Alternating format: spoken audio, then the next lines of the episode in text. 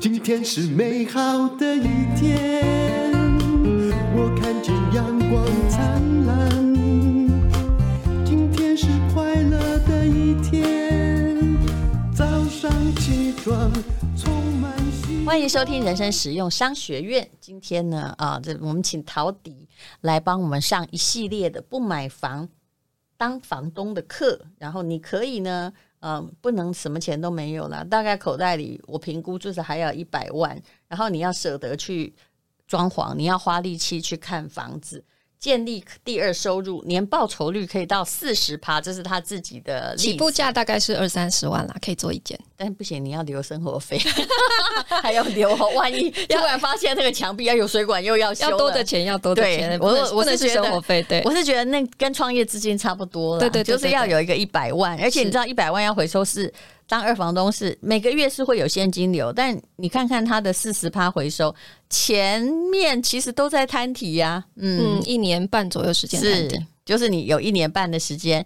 感觉上是你花钱在请人住你的房子那个感觉，嗯，好，那我刚刚谈到的说他也很会整修房子，你有没有看到房东把你修得漂漂亮亮的？看你房子修得很漂亮，哎呦，我很好，他想的尽了办法把它收回去。我知道很多店面有这种状况，就是矿狼都怕本没料没卖哈，他就觉得说啊，这光给我买箱折啊，所以其实我觉得会出现这样的问题，大部分情况是因为租客相对在法律上面的知识比较不够。因为事实上，我们只要签订合约之后，在合约期间内，第一个屋主是不能随意收回去的，嗯，第二个他也不能随便调涨租金，这是我们中华民国的法律。那为什么？其实日本哈是连在契约哈过了之后，你也不能随意调涨。哦，契约过了都不能调涨，可以对不对？对，就店面哎，过了租了两年，第二年的时候，我跟你每一每一平涨涨个一千块，或者是。比如三十万，哎、欸，看你生意好就变四十万。日本不行哦，其实我觉得这样比较合理。嗯，就是因为你的账法如果不符合物价的话，嗯，那你就是对租客的一个伤害。是，嗯，是是，对。那其实这样子，我听到很多就是他是如果租店面，然后被屋主涨租金的情况，都是因为他没有签足够长的租约。也就是说他，他他花了几百万装修，可是他跟屋主只能可能只签了一年或两年的租约。其实这个要算呢，你花的那个时间，就是装修的东西越长越贵，对，花的钱越多，租约要签的越长。当然你会担心说啊，如果。那个到没有到，我就倒了或搬走，很多人都会想退路嘛，嗯、那就是要帮他，就是很多的钱就要被他没收，或者是很多人说，哎，房东忽然涨我租金，可是如果你的租约就是已经到期了，对，在台湾屋主确实就是可以调涨租金，嗯、那所以我们怎么样去控制租金不能调涨？嗯关键就是你是不是签一个够长的租期？是，但很多人不知道为什么不想签过过长的租期，而很多房东也故意不要签过长的租期，他背后有可能就是想要涨租金，这个是有的。对，哦、但是我刚刚讲是说，从法律层面上面来讲，其实它是。有效可以控制屋主不能任意收回去的，他、嗯、他要说他会很痛，所以你花了五十几万，你其实一签就是签五年，嗯、对，而且我是不贪心的屋主，我其实是会很高兴，嗯，我跟人家签过二十五年。哇，二十五年，对，但我说的是在日本，嗯、我跟 Lawson，嗯，反正你，我想你也、哦、店面、难倒，店面都会比较长，对对，那他也觉得你，我也没有权利涨租金啊，是。这样，可是我也觉得很好啊。我们现在的租赁专法其实它是有严格的规定，就是说在租期里面，如果你屋主想要收回房子，只有两种情况的条件之下可以，什么？第一种情况就是我违约。嗯，就是承租人违约，比方说我欠缴租金，嗯，好，我没有经过你同意转租，或是我没有经过你同意破坏房子装修，我违约在先，这时候屋主可以单方面解约，嗯、这是第一种。另外一种情况，他可以无痛收回去，就是收回重建。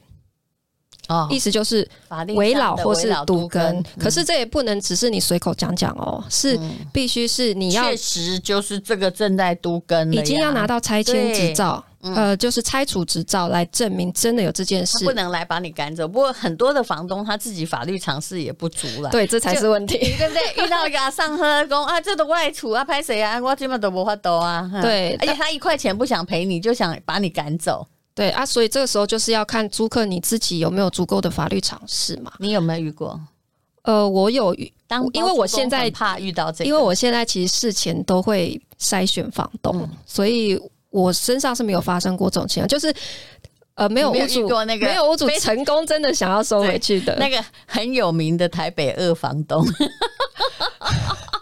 他以赶走房客为目的。你说姓张的那位吗？对，可是人家好像也还在外面呢、啊，对不对？有啦，他现在被判刑了，他现在被判刑了。对，对这是干嘛呀？这是？对啊。其实我觉得大家说他没有成功收回去，可是你显然遇过这样的险境，而且你看起来就是个弱女子，对不对？对。但是其实我都有在观察，就是呃，其实我讲你差一点被收回去，或你你抗争过的事件可以讲吗？我有遇过一个屋主，他就是他的房子是这样，就是他有三面都在漏水，嗯，然后大面积的哈，所以我去看过房子之后，评估这个漏水修好可能要二十万，嗯，好，可是因为他开的租金其实因为本来屋况就不好，他也没有办法开很高，嗯，那我算过投保率，我觉得还可以。所以我愿意帮他出一半的钱修房子，就是漏水的部分，我大概帮他出十万。几平？他租你多少？诶、欸，他那时候是开两万两万二还两万三？那也不是，但是他就是六房的房子哦。OK，他是 penthouse 双层，哈，所以其实还 OK。那我帮他修里面的哈防水，全部做完就差不多要出十万。他说好，没问题。诶、嗯欸，结果要去签约的那一天，在签约桌上，嗯，他就翻盘，嗯，他就全部都不认了。他就忽然说：“哎、欸，我想一想哈，我觉得那个防水的钱哈，还是你你要帮我出哈？对，那你修了没？还没，我还没签约嘛。啊，但还没修，都还没修，哦、都还没修。哦、对我一定是签约之前才会翻盘的人，实在也很可怕。哦，还不止这样哦。哎、欸，我的个性不好哎、欸，我会掉头就走，因为你要跟我讲的。我跟你讲，我有。”以后哪一天你要访问我，应该反正说吴淡如在生意场上掉头就走，或永不联络，直接把他封锁的个案，一个一个都很精彩，而且我很确定不是我不对。呃，可是我当时还有做退让，我心里想一想，我投投报率再算了一下，好，我愿意再帮你出两万五，但这是极限了。好，那他也就没说什么了，我们就继续看合约。好，结果到了房屋返还这一条哈，他就忽然说。哦，对了对了，你那个五年之后啊，那个房子交还给我，你所有的家具家电要留下来给我，这可以吧？哇嘞，全部都是我买的，他 是空屋，这是根据什么法令啊？啊，这没有。其实对于我来说，没有不可以，因为家具家电会折旧。我五年不可以，也许可以再租个五年呢，对不对？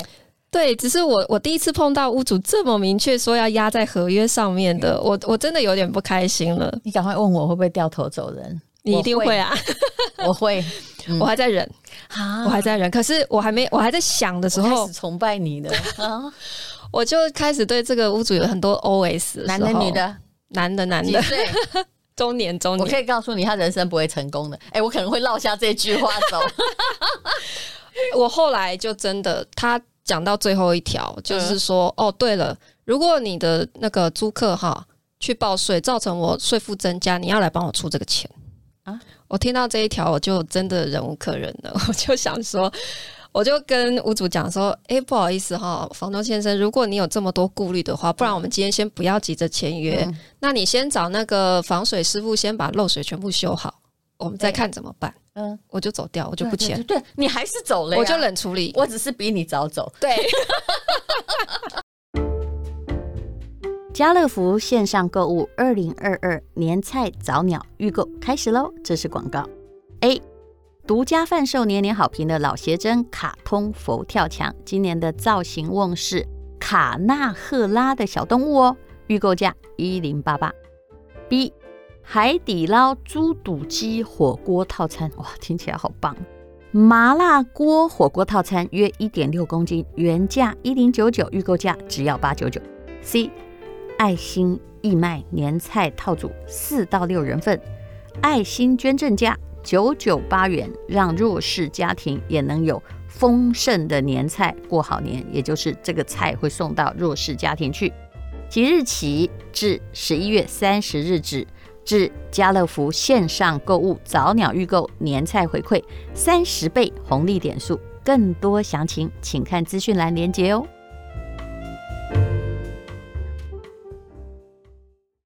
因为你知道，做生意是这样，有些钱不要赚。我我已经讲到了非常肺腑之言，嗯、就只要你看那个人的脸跟心，哈，嗯。就是不像正常人，不要赚，对，所以我不要合作省麻烦。对对对对，我都会提醒我的学员说，其实我们虽然是评估屋况能不能赚钱，其实评估房东的人比评估房子还要重要。对，因为你接下来五年都要跟他交手，后来就没了，后来就。哎，欸、你知道他后来还一直打电话给我啊，真的，我就能处理。对对，哎，前面如果已经小人过了，后面的再来君子，你也不要相信他。对，我现在有一天还听那个房仲哈，在那个夜市里面，我就是他是房，他是中介，他打电话说啊，我跟你讲，你黑的。你应处做人啊！你现在可以在几位当引导哈，啊，还过去要扯物件哈，啊，就是在骂那个那个，他已经是很好言好语在骂那个房东了。嗯，你看就有这种人嘛。可是有时候他们每天对他有时候只是法律常识缺乏啦，我觉得有的时候是很故意，我有一些是故意，有一些是故意。对啊，所以我觉得在。很多人会想象说，二房东最大的风险是在于说，房东会任意把房子收回去。其实真的没有这么容易，而且你法律上你也可以透过公正的手段来去保障你自己。跟你之前哦跟这种人谈的都当白谈呐。但我相信呢，他人生也花费很多地方想占小便宜，但是事实上他早一点出租不是比较好吗？是。不过我觉得大家也不用把房东都想得很坏。老实说，我。交手这么多房东，其实真的大部分房东都是很好的，嗯、就是都是很诚实的。嗯、那应该是说，为什么他会愿意把房子交给我们二房东来处理？其实就是他不想管嘛。是，所以其实他真的没有什么动机说，哎、欸，看到你装修这么好，嗯、他想要收回去，收回去还不是又要自己管？是他不就是不想管吗？嗯、对啊，所以这有一个逻辑性的问题。我一定要告诉各位，自己管其实是很惨的。我有个朋友 哈，也是嘛，我们的我的台大同学，他大概四十岁就退休了。为什么？嗯、因为他其实很早就，你知道，五年级只要很会自产。当时买的房子可能便宜，那他就有做这种打算，因为他本来是做房地产的，于是他就是等于是买了一排啦，大概呃就是在学校那个附近。我说一排大概可能就是一小栋楼这样子，可能也出可以租个时间这样。嗯嗯嗯。然后学校应该也不会搬走嘛，然后他就退休了，从那个某大公司退休，自己在管房子。可是我发现他一天比一天像。欧吉桑为什么？因为你会变成那个包租公的长相，你现在不必上班，也不必去递名片。其实你本来就是那种金融界的那个非常高档的职员。然后每天哈，他说我我快烦死了，而且我还出不了，因为他自己他就被绑住嘛，被绑住。然后每天就是要去收房租，然后要去修马桶。他说。我是要退休，我是很高兴，我四十岁退休，但我没有要过这种生活，就交给代管啦，其实会轻松很多。那、啊、你要舍得啦，对，要舍得，真的要舍得，是对。那现在呢？你。你们，你有一套是人数，要看房东嘛？其实从刚开始交涉，你就知道他是不是人啊！真的，我后来要做一些判断。我后来就是觉得，我也是在职场上的修炼，大概就是这样。嗯、是因为我现在要面对的时候，我只做我们公司的前面的工作，比如说我们公司有珠宝的网站，那我前面必须要去筛选设计师跟那个矿商跟什么，你大概是要在交谈的。二十分钟内去了解，就要判断这个人。对，如果他啊换来换去不太敢来跟哦，这一刻来我怎么办？我抠。他突然这样说：“哎、欸，我刚刚说是六十吧？” 你就可以知道了。我记忆很好，对，我不会理你，你知道吗？啊，或者一开始来跟你讲，明明你现在已经有困难，你才会找我，对不对？我已经告诉你说，这不是一个暴利的那个行业。那我们也是托售说一定很小比例的，就是。Commission 这样而已，比如说你这个要卖多少，他就会回答你说：“哦，这个这是五千呐。”我心里想说：“你这个五千比我们平台上能够卖出去的最后售价还高，然后他就开始跟你讲说啊，不然三千。我想说哦，所以做生意也就是都是看人的学问啊。他就是能这种就是能砍多少，想要砍多少，可是你要先摸清楚那个人底细，他不是无知者。但是这种合作。很麻烦，一定会很痛苦。对对，所以做包租不只是要好不怕麻烦，要动手 DIY，其实沟通能力还有识人很重要。好，那你如果要找租客，我想大部分的人可能会就是说，他可以租下一间，呃，如果他是斜杠的话，他自己有工作，会跟你刚开始一样，呃，三间房子或四间房子自己住一间，其他三间房间是要租人的。嗯、那怎么找租客呢？你有没有一套？包租婆的世人学来跟大家分享。我所有的约看都不透过电话，因为很多包租公婆他们招租会放在那个数字网上面嘛，或者是留自己的 Line ID 哈、嗯，但我都不透过这样的方式。我唯一约看的管道就是 Facebook 上面。嗯，第一个是我的粉砖，第二个是也可以直接私讯。但是为什么我不要用电话或是 Line？是因为如果你是透过脸书上面来跟我说要约看的话，我是不是就可以先去看你的脸页面？对。我跟你讲，我就是你知道那些酸民都没脸人，有没有？都假账号。然后我后来我还我还讲的话还蛮凶，我说对假账号，假账号你也很难分对。但是你看他没有什么朋友，有有几个朋友也是误加的，然后没有脸，然后每天也都是只是在转载别人的东西，从来没有生活对对感言。然后有些呢还会有各种极端意识形态之旗帜，对，比方说。都是啊，一一进他的脸书页面，全部都是非常偏激的言论这一种的。有时候他们来闹的时候，我就跟他说：“哎、欸，不好意思，我真的不想跟你讲话，因为你连连你的脸都丢了，我为什么要跟你对谈？” 对啊，所以我第一步要跟我约看，我就先做这样的。脸书是很聪明的键盘柯南，对，我就先先观察他，而且脸书上面哈，其实那个足迹都骗不了人，你都还可以看出他之前有没有到处去留言。然后他都留些什么？在在哪里看哈？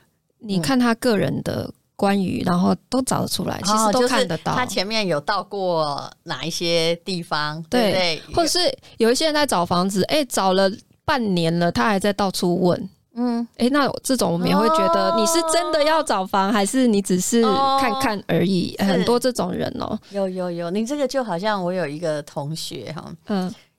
我已经毕业二十年了，嗯，我让我想一想，有没有二十、二十、十五、十六年了。他在刚进那个，我不能说哪一间学校，不过就是那样哈，嗯，就是他在刚进来的时候说啊，你可以帮我介绍女朋友。到现在同学会还在说，你可不可以介绍女朋友？你你你根本你你干脆去付钱找人玩玩好了，你知道吗？后来他只要一讲起这个，就跟你讲的，怎么他一直都在看，一直都在看。嗯、我们后来就把头都别过去。对啊，因为像我们的情况是，我房子都有经过设计改造，所以确实有很多他可能只是同行或是什么，哦、或者他只是抱着参观的心态，哦、其实会浪费我们的时间嘛。你不是真的要找房哈，然后或者是我们在筛选租客。的时候，我如果先去键盘柯南看过他这个人，哎，觉得 OK，一切都正常哈，嗯、看起来好相处。对，接下来有一个公司，然后又有正常的人际交往。对啊，因为你进他脸书，就算不是好友，你可以看到他 PO 的一些照片，你大概就知道他是什么样的生活形态。接下来我养猫也看得出来。对对对，我就会请他自我介绍。嗯，我就是说，嘿。可以方便让我更了解你吗？你自我介绍，嗯、然后从他的自我介绍，你也可以稍微感受一下他是不是真的有诚意要看房子，因为他真的认真想要看房，他会很认真自我介绍。是，然后这个自我介绍其实我也不是真的要看他写什么漏漏疼，也不是做我们比赛嘛。嗯、哦，我主要是看他的态度，因为有些人你请他自我介绍，他态度就是不耐烦，不耐烦。我说啊，跟你租个房子这么麻烦哦，嗯、然后他就不理你，已读不回。但是也有那种哈口蜜腹剑的。有人刚开始讲的，哎，对，偶尔也有，对不对？因为之前黄大米也来讲过他的包租金，就是他看起来就是请你可怜可怜我，你看我们夫妻不会是坏人，我们还带着一个小孩，对，有没有？可是后来他的下场是有一点不舒服的。哦，对，也。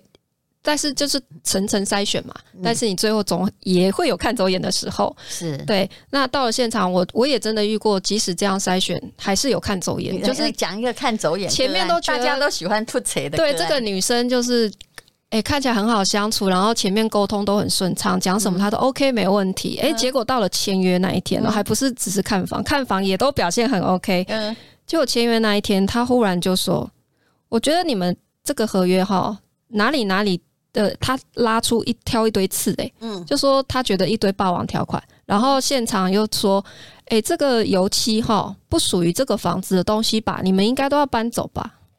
你知道我们粉刷完不是现场一定会留几罐油漆？对呀、啊，对啊，嗯，对啊。然后因为以备不时之需嘛，有时候要修修补补，他就挑这个挑那个哦，现场挑一大堆刺。然后呢？然后这种我们就，就再见了。就说哎、欸，不然他是后来不想租了是吗？也不是，也不是哎、欸，嗯。可是这种一直百般挑剔的哈，挑三拣四，我们就会觉得说，哎、欸，不要勉强比较好。对对，祝他找到理想的房子。对，人间最难的问题就是说哈，我们每个人都想要住地堡，但是我们付不起那个钱。对啊。所以我，我我觉得我们因为是合租的公寓啦，就是我们的角色是有一点点像是实境秀哈，在帮大家选角。那有没有生活习惯？什么样生活习惯不良的人不太适合租新时代的这种共生的公寓？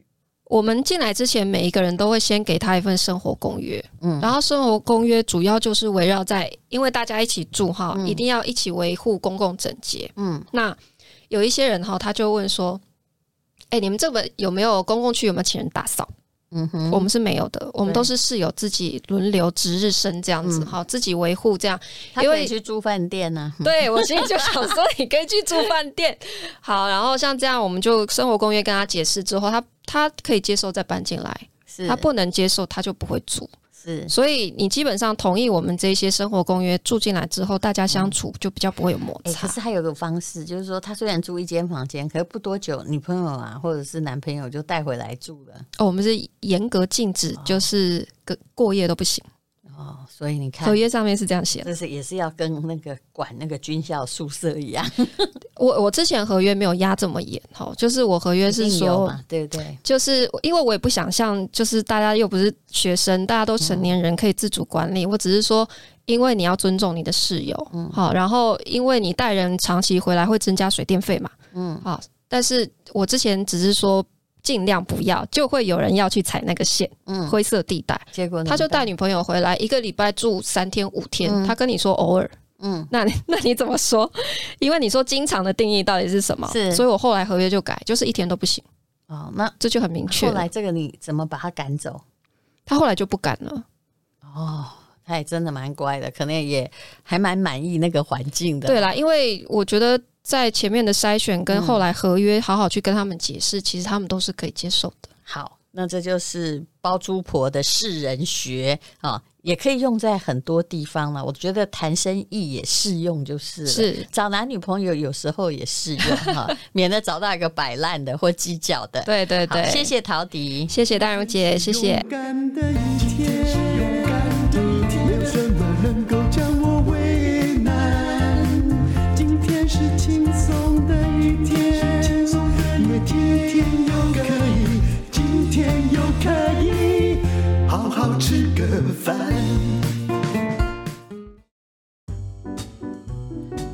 这是广告，这也是一个非常特别的广告。那么跟商学院也有关系，因为我一直说只要没有存货，公司一定赚钱。但这次恐怕遇到了例外。这是一家国内的上市公司，也是台湾最有名的医美的连锁诊所的母公司所出现的库存品。那我本来是要做实验的，去调查每一个公司对库存品的态度如何，怎么样可以实现零存货？那厂商对于放在仓库里的东西，到底又持着什么样态度？当然，有些是惜售的。那一个月前，我开始打电话给每一个知名品牌的老板，当然我是以上市贵公司为首选，我直接打给老板。那每一个商品当然都有寿命了，可是。呃，无论如何哈，说真的，钻石也有寿命，你知道吗？你觉得它不会坏，对不对？但科学家说他一亿年也会坏，只是反正他会活得比我们久很多就是了。那么，惜售是产品开发者会有的心态。我遇过很多公司，比如说保养品啊，真的剩不到半年呢，因为保养品有的是三年，有的是五年了。那他们还坚持五折价，那直到它坏的那一天，他才要拿出来。可是那时候送人也来不及了，就是怕破坏价格。那不然就是啊，比如说像 LV 啊，他就整批销毁掉嘛，他也不会让它有折扣。那当然没有人可以那么的凯了。那这家上市公司是第一个响应我的号召的。那董事长跟总经理呢，后来开过会之后，结果竟然发现了有库存品，这批货绝对是好货。刚刚已经说过是上市贵公司，但是我现在不能讲品牌，这是合约。那本来这一瓶哈，这个叫做就是上班族或者是啊、就职业妇女呃或家庭主妇，如果你很忙，一瓶就足够的。这是他们公司的非常招牌的产品，叫做冰原活萃精华，肯定是好货，因为我本来就有在用哦。它的蛮大瓶的，就是三十 ml 的哈，那一瓶就可以搞定你所有护肤，也是医美在卖的医美。这个医美诊所叫君什么医美，他卖一瓶三千六百块。那你猜他卖多少呢？哈，因为他们在日本公司发现了五千瓶存货，是因为我打电话给他，他们才去查，然后。一惊非同小可，董事长自己快吓坏了。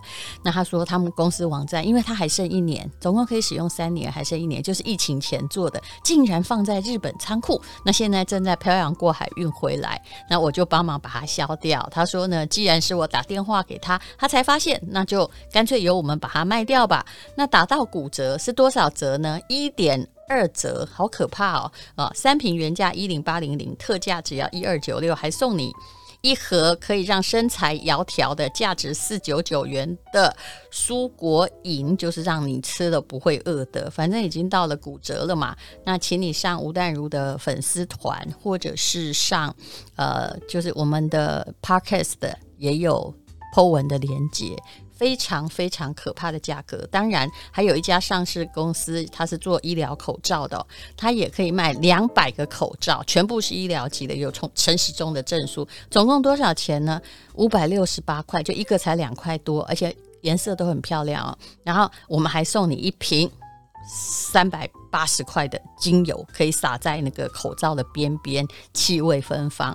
反正基本上就是零库存实验。那请你看资讯栏的连接，或者是吴淡如的粉丝团哦。这是一个共襄盛举的比赛。当然，因为有五千瓶，你可能不需要那么急。可是，一点二折是怎么回事哦？非常非常的可怕，绝对没有太高价格。好，那就这样喽，谢谢。